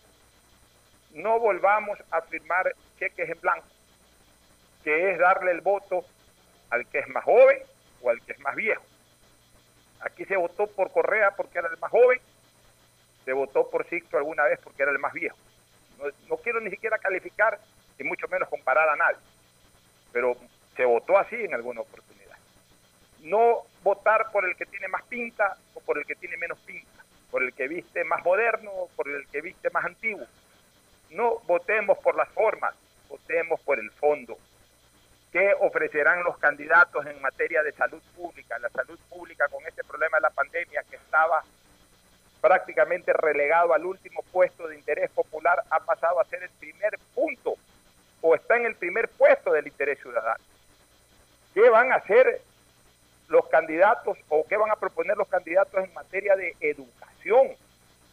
¿Qué van a proponer en materia de seguridad? Antes de esta pandemia teníamos el terror de salir a las calles porque nos asaltaban por todos lados. ¿Qué van a hacer con el tema de la drogadicción que hay en el Ecuador? Tanto de consumo como de comercialización. Son temas fundamentales, importantes. Hoy importan más esos temas que el puente que pueden hacer aquí o la carretera que van a hacer más allá, que también es importante conocer qué van a desarrollar en obra pública. Pero preocupémonos de eso, no nos preocupemos de importar 10 mil o 20 mil camisetas para regalar o, canastas alimenticias o andar caminando organizar grandes peregrinajes desde las 8 de la mañana hasta las 4 de la tarde dándole la mano a Raimundo y todo el mundo sin saber ni siquiera a quién se le da la mano. Ya deben de cambiar esos esquemas de campaña. Y Alcides, aquí hay, una, aquí hay que sectorizar también grupos al momento, porque lo que ya necesita el Ecuador es saber finalmente quiénes van a ser sus candidatos. Ya también tiene que, eh, tenemos que exigir que los candidatos se presenten, pero ya de manera formal y consolidada ahora, cuando hablo de ahora, no hoy, mañana, pero sí ya en junio, a mediados de junio. Ya no expectativas, no queremos expectativas de candidatos o gente que intenta figuretear como candidato cuando se sabe de que no va a poder ser candidato. Entonces aquí nosotros tenemos pequeños grupos en este momento, Alcides, que me gustaría que tú también ayudes a desarrollar. Primero, el grupo de candidatos que quieren y pueden. ¿Quiénes son esos candidatos que quieren y pueden? Hoy veo a dos. El uno se llama Guillermo Lazo y el otro se llama Lucio Gutiérrez. ¿Y por qué ellos que quieren y pueden? Porque han, eh, han manifestado su deseo de ser candidatos y pueden porque tienen organizaciones políticas habilitadas para ser candidatos. Ellos van a ser candidatos. Hay otro grupo de candidatos que quieren pero que todavía no pueden. Y por ejemplo ahí yo te lo pongo a Andrés Páez que quiere ser candidato, que ha dicho que quiere ser candidato, pero al día de hoy no puede porque no tiene organización política, no se sabe por qué organización política, está en trámite una organización política que está impulsando, pero todavía no se la han aprobado. Te pongo otro perfil de candidato, el que puede, pero que todavía no decide o no anuncia su decisión de si quiere o no quiere. Jaime Nebot. Puede porque tiene la organización política, el Partido Social Cristiano, pero todavía no anuncia su decisión de querer o no ser candidato a la presidencia de la República. Te presento otro perfil o perfiles de candidatos, de aquellos que pretenden, pero no están seguros el vicepresidente de la República. Aparentemente va a ser candidato por el lado del gobierno, pero no está seguro si finalmente va a ser candidato, no sabe qué organización política lo podría auspiciar, porque él no tiene, eh, eh, eh, digamos, una organización directa, no sabe si es que le conviene salir por el lado del gobierno, como Alianza País, cosa que yo lo dudo mucho, o quizás con alguna organización prestada del gobierno, el gobierno tiene como tres o cuatro organizaciones ahí habilitadas para ser candidato, una de ellas del hermano del presidente Moreno, no se sabe. El caso de la señora Romo, la señora Romo también pretende tiene la organización política que es Ruptura de los 25, que se la habilitaron hace un par de años atrás. Tiene también eh, la posibilidad de cualquiera de estos movimientos u organizaciones políticas propias del gobierno, pero tampoco se conoce si va a ser o no va a ser. Entonces, aquí lo importante, eh, eh, es que ya nosotros en junio sepamos, ya para entrevistarlos como candidatos a la presidencia, o por lo menos como precandidatos. O sea, ya, a ver, señor Lazo, venga, ¿usted va a ser candidato? Sí, ok, ¿qué ofrece? A ver, señor Nebot, ¿usted va a ser candidato? Sí, sí, voy a ser candidato. A ver, ¿qué ofrece? A ver, señor Sonne-Hosner, ¿usted ya va a dejar de ser vicepresidente? Sí, ya la próxima semana renuncio para ser candidato. Ok, a ver, ¿qué ofrece? A ver, señora Romo, ¿usted también va a ser candidata? Sí, a ver, ¿qué ofrece? A ver, eh, señor Páez, ¿ya encontró partido político? Sí, ya tengo la organización política. ¿Va a ser candidato? Sí, ahora sí, venga, a ver, ¿qué ofrece? Necesitamos eso ya hablar con los candidatos públicamente para ver qué ofrecen, pero hablar con los que van a ser candidatos, pues. No, por ahí viene el señor Balda que quiere ser candidato, no tiene organización política. Fulano de tal quiere ser candidato, por ahí se lanzó hace tres meses una persona que ni siquiera tiene organización política a decir que quería ser candidato. O sea, no queremos entrevistar ni perder el tiempo en los que quieren y no pueden. Queremos comenzar a hablar con los que quieren, con los que ya decidieron ser y con los que pueden ser candidatos al CIDE. Mira, Alfonso, yo soy muy realista, como siempre digo, no soy pesimista, soy muy realista y veo las cosas con mucha realidad desde mi punto de vista. He entrevistado a algunos vocales del Consejo Nacional Electoral y los veo muy dudosos, los veo muy dudosos. Hasta el día de hoy yo no estoy convencido de que vayan a haber elecciones, discúlpenme. ¿Por qué? Primero, están discutiendo un sistema que no se sabe si vaya a surtir efecto o no. El tele, la, la, el internet y tantas cosas. Para no ir a las juntas receptoras del voto, para no contagiarnos del coronavirus. Dos, todavía no se sabe si qué presupuesto le van a dar. Ni siquiera el Consejo Nacional Electoral tiene un presupuesto determinado. Y vamos a ver si ese presupuesto, ¿verdad? El Ministerio de Finanzas le va a dar el billete pertinente. El calendario electoral no se ejecuta porque los calendarios no es que se ejecutan tres días antes de las elecciones. Por ejemplo, el cambio de domicilio, que era para el 5 de mayo, se tuvo que proponer. Se lo está haciendo por internet. Todavía no se conoce el sistema de cómo se va a votar. Todavía no se sabe qué tipo de campaña electoral se va a cumplir. Porque no me vengan a decir que va a ser una campaña electoral de concentraciones, de grupos, de partidos, que el coliseo se llena, que el estadio cual, que la esquina cual. Con todo lo que está pasando, yo no creo que la gente se vaya pues, a amontonar porque después sale pues, contagiada del coronavirus. Entonces, tenemos que definir una fecha mínima, tal mes.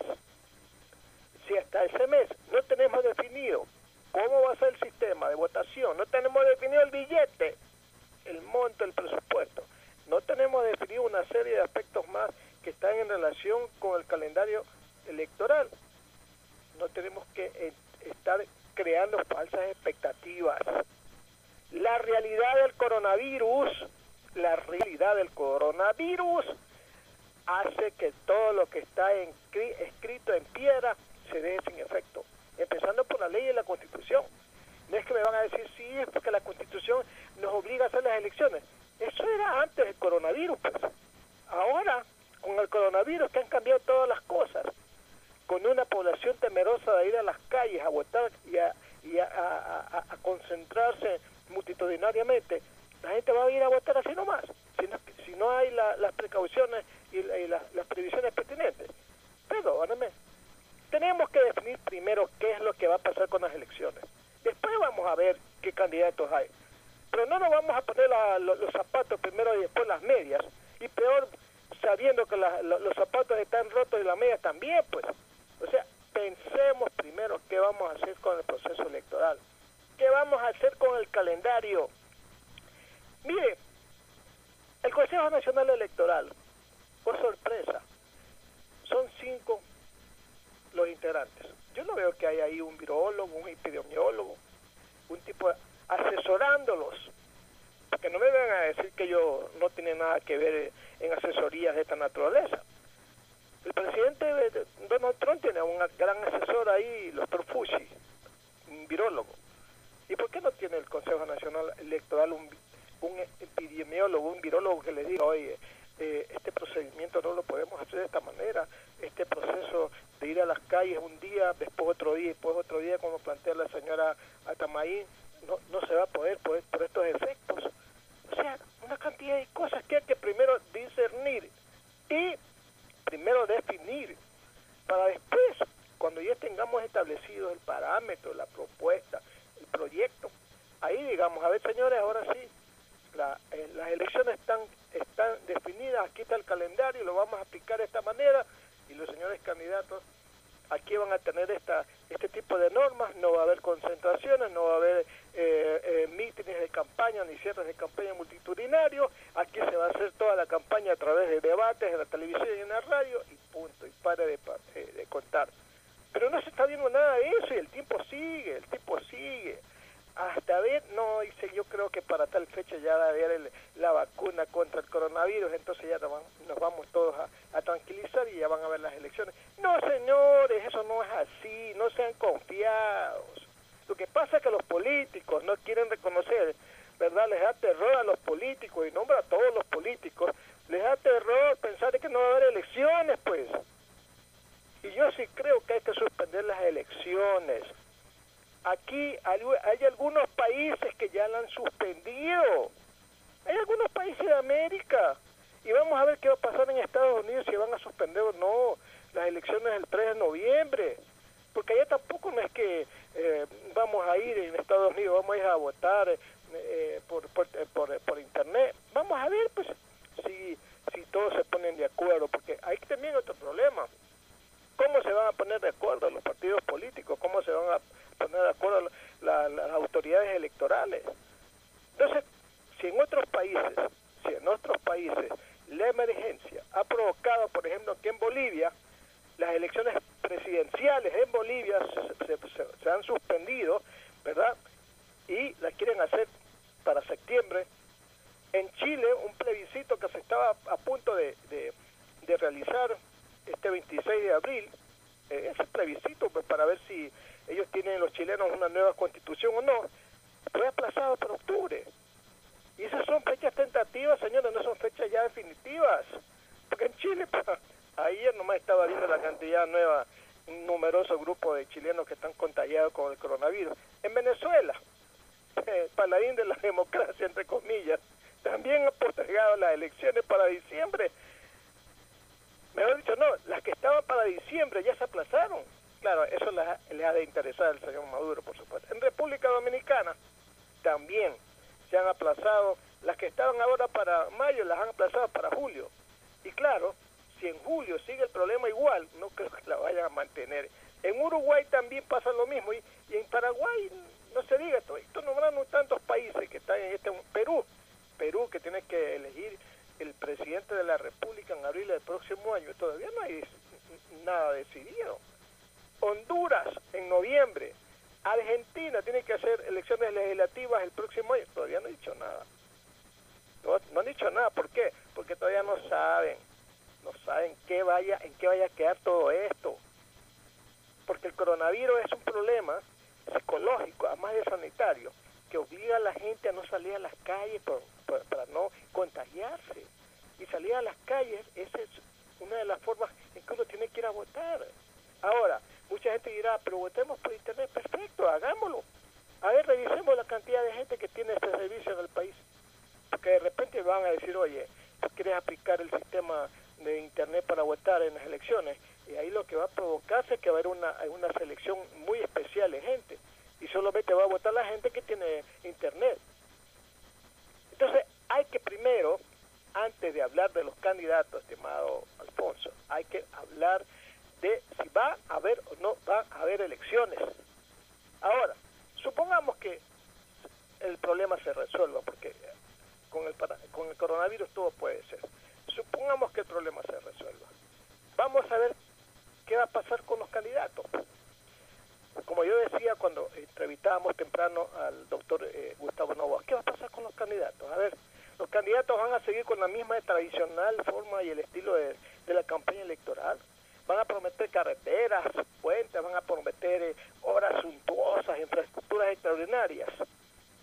O van a implantar un nuevo modelo político, económico en el país que preferentemente vaya, vaya a resolver el problema de la sanitario en primer lugar y el problema económico en segundo lugar. Tenemos que para eso los partidos políticos van a tener que concretar sus planes primero. Tendrán que reordenar sus estilos, sus agendas electorales. Tendrán que seleccionar gente joven que vaya con ese espíritu y ese ánimo de trabajar para la recuperación del país en lo sanitario y en lo económico y también en lo político. Vamos a ver qué va a pasar con esos candidatos que tendrán que eh, eh, cambiar su estilo de trabajo, que van a tener que seleccionar actores y candidatos políticos que vayan a diseñar verdaderas propuestas de trabajo eh, destinadas a resolver estos dos problemas, porque estos son los problemas, el sanitario y el económico van a ser los problemas que van a pesar y el problema del empleo, que no se diga también.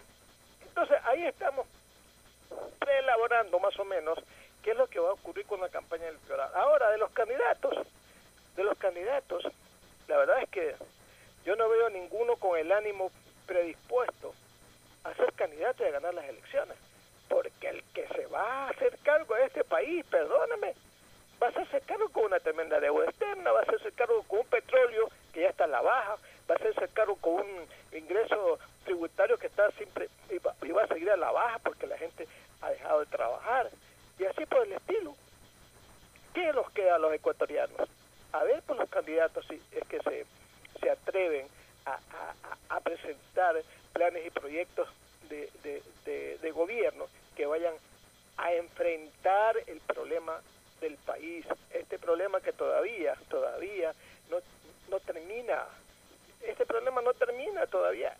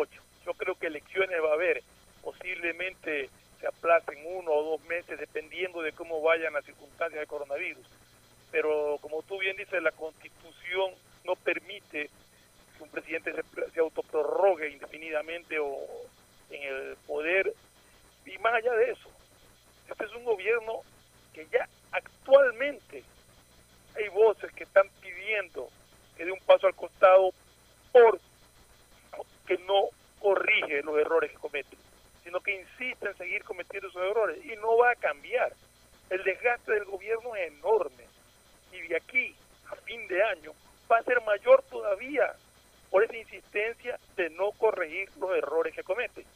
Entonces, no va a haber elecciones, va a haber estallido social.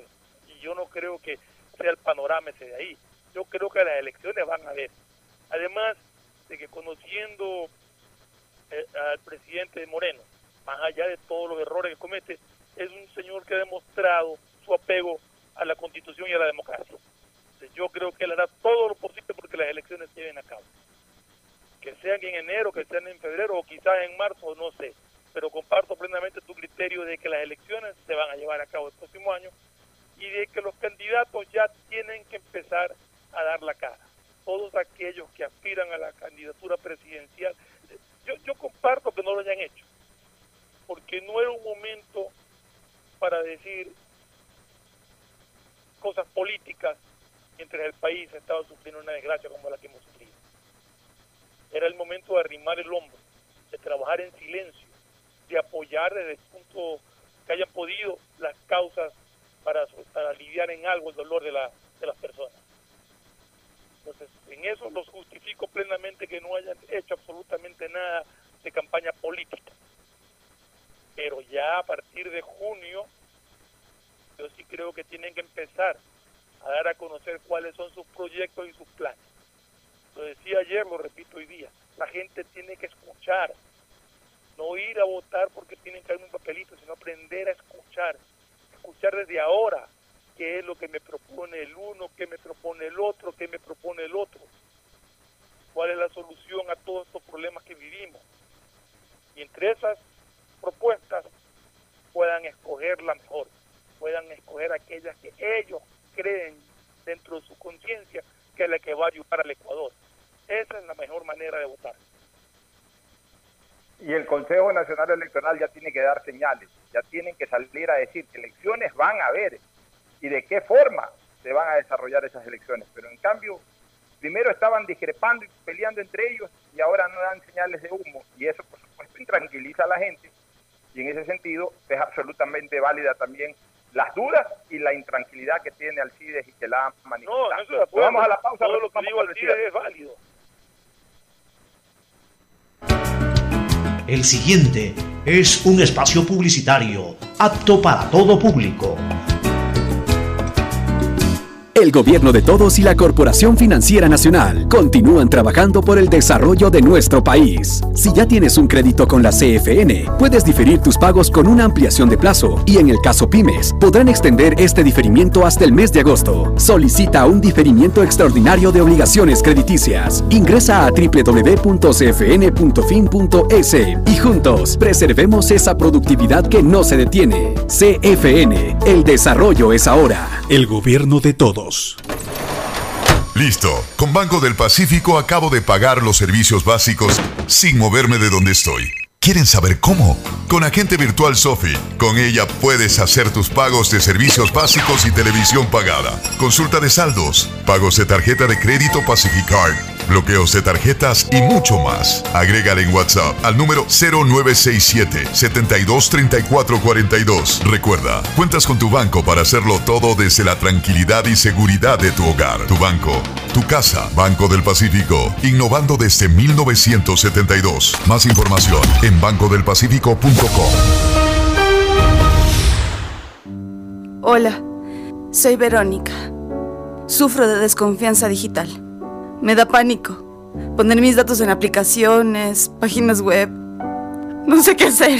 Si eres de los que no confía en métodos de pago modernos, tranquilo. En CNT te ayudamos a superarlo. Registra tu tarjeta de crédito o cuenta bancaria llamando al 1-800-100-100 o al asterisco 611. O usa el botón de pagos web, pagarmisfacturas.cnt.gov.es y paga automáticamente tus servicios CNT mes a mes. Confía en nosotros. CNT. Conectémonos más. Detrás de cada profesional hay una gran historia. Aprende, experimenta y crea la tuya. Estudia a distancia en la Universidad Católica Santiago de Guayaquil. Contamos con las carreras de marketing, administración de empresa, emprendimiento e innovación social, turismo, contabilidad y auditoría, trabajo social y derecho. Extendemos el periodo de inscripción hasta el 15 de mayo. Sistema de Educación a Distancia de la Universidad Católica Santiago de Guayaquil, formando líderes siempre.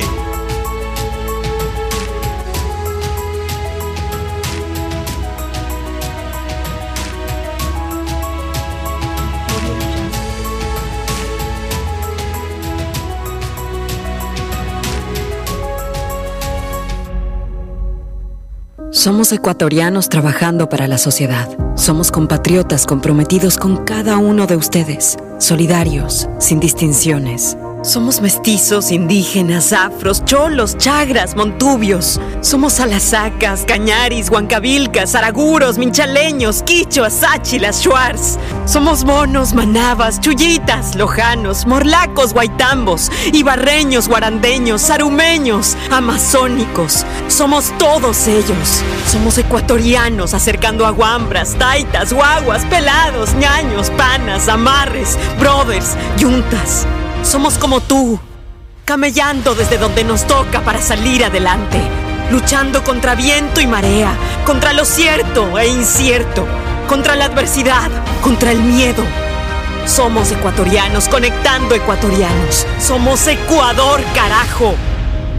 CNT trabajando para que te quedes en casa. El gobierno de todos y la Corporación Financiera Nacional continúan trabajando por el desarrollo de nuestro país. Si ya tienes un crédito con la CFN, puedes diferir tus pagos con una ampliación de plazo y en el caso pymes, podrán extender este diferimiento hasta el mes de agosto. Solicita un diferimiento extraordinario de obligaciones crediticias. Ingresa a www.cfn.fin.es y juntos preservemos esa productividad que no se detiene. CFN, el desarrollo es ahora. El gobierno de todos. En este tiempo, en donde la seguridad y la salud es lo más importante, utiliza Banca Móvil del Banco del Pacífico desde tu casa y realiza consulta de saldos y movimientos de cuentas y tarjeta Pacificard. Consultas de cupo disponible en tu tarjeta Pacificard. Transferencia de dinero a bancos locales. Recargas de tiempo aire. Pagos de servicios básicos. Matriculación vehicular y tarjetas de crédito. Descárgala en Apple Store o Google Play. Recuerda, cuentas con tu banco para hacerlo todo desde la tranquilidad y seguridad de tu hogar. Tu banco, tu casa. Banco del Pacífico. Innovando desde 1972. Más información en bancodelpacifico.com.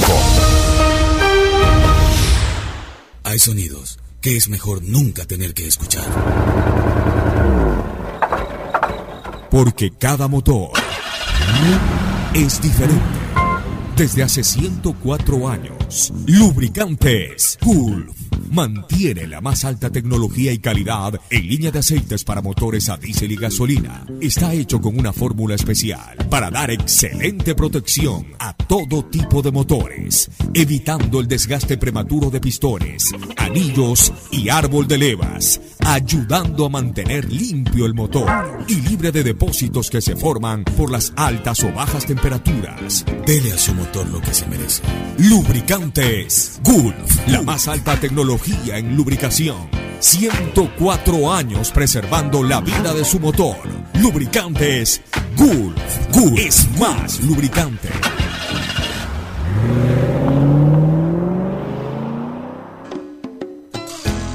Fin del espacio publicitario.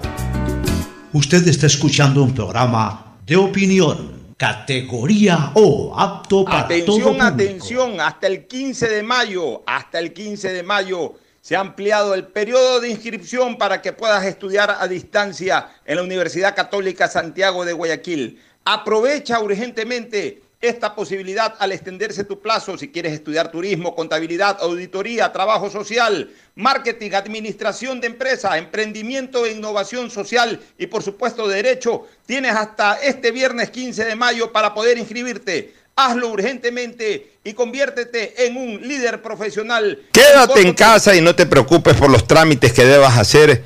Usa los canales digitales del Banco del Pacífico y consulta saldos, movimientos, realiza transferencias e inversiones desde la comodidad de tu hogar. Utiliza tu agente virtual Sofi, banca virtual intermático, banca móvil y onboard BDP, Banco del Pacífico, para realizar tus trámites en un solo clic. Banco del Pacífico, innovando desde 1972. ¿Más gigas o más velocidad? Con Claro no tienes que elegir, porque con la red más rápida tienes los dos. Navega con el doble de gigas, no uno, sino dos gigas. Llamadas ilimitadas a cinco números Claro, WhatsApp y Facebook Messenger gratis. Todo en tu paquete prepago de 5 dólares. Cómpralo en tu punto Claro favorito. Con Claro todo se conecta. Reactívate con tu comunidad, cumple con tus obligaciones en el pago de tus créditos hipotecarios. El BIES te respalda y tiene soluciones de pago para ti, plazo de hasta 30 años. Aplica el interés original del crédito, es decir, el mismo interés con el que te prestaron. Contacta al BIES, ponte al día y fortalece el sistema de seguridad social. Reactívate, aportamos al futuro. Si sufres de desconfianza digital en CNT, te ayudamos a superarlo. Registra tu tarjeta de crédito o cuenta bancaria llamando al 1-800-100-100, así de fácil. 1-800-100-100 o al asterisco 611 o usa el botón de pagos en pagamisfacturas.cnt.gov.es. CNT, conectémonos más. Aceites y lubricantes Gulf, el aceite de más alta tecnología en el mercado. Acaricia el motor de tu vehículo para que funcione como un verdadero Fórmula 1 con aceites y lubricantes Gulf. Muy bien, ya ahora cierre express, Alcides y Fernando, estamos ya sobre eh, el último minuto del programa, así que Alcides en tu despedida. Poco comentar rapidito lo que está pasando en la asamblea, parece que todavía no buscan, no hay, no hay los votos porque están suspendiendo las sesiones. Esto es eh, pronóstico reservado. Si va a haber o no haber aprobación de estas dos leyes, de la de ayuda humanitaria y de ordenamiento de las finanzas públicas, va a haber votación o no, o finalmente el gato se va a pasar por debajo de la sombra y va a ser aprobada ambas leyes por el Ministerio de la Ley. Vamos a ver porque hasta el sábado tienen tiempo, estimado Alfonso. Ojalá que no hayan esos votos y ojalá que lo rechacen y que no pase por Ministerio de la Ley. Fernando, en tu despedida. Bueno, el consejo de siempre, que no que se cuiden, que no salgan, que no se desesperen, la gente que está saliendo, por favor, con todas las precauciones del caso, manteniendo distanciamiento social, usando la mascarilla. Eh, lamentablemente vamos a tener que acostumbrarnos a esto durante cierto periodo de tiempo hasta que sepamos que el virus ha sido erradicado. Duele, molesta, pero hay que hacerlo por el bien de todos, por, por nuestra salud y la de nuestros seres queridos. Un abrazo a todos. Y como siempre les digo, preferible estar encerrados una semana más en la casa que eternamente encerrados en la tumba. Un abrazo, buenas tardes. Este fue un espacio contratado. Radio Atalaya no se solidariza necesariamente con las opiniones aquí vertidas.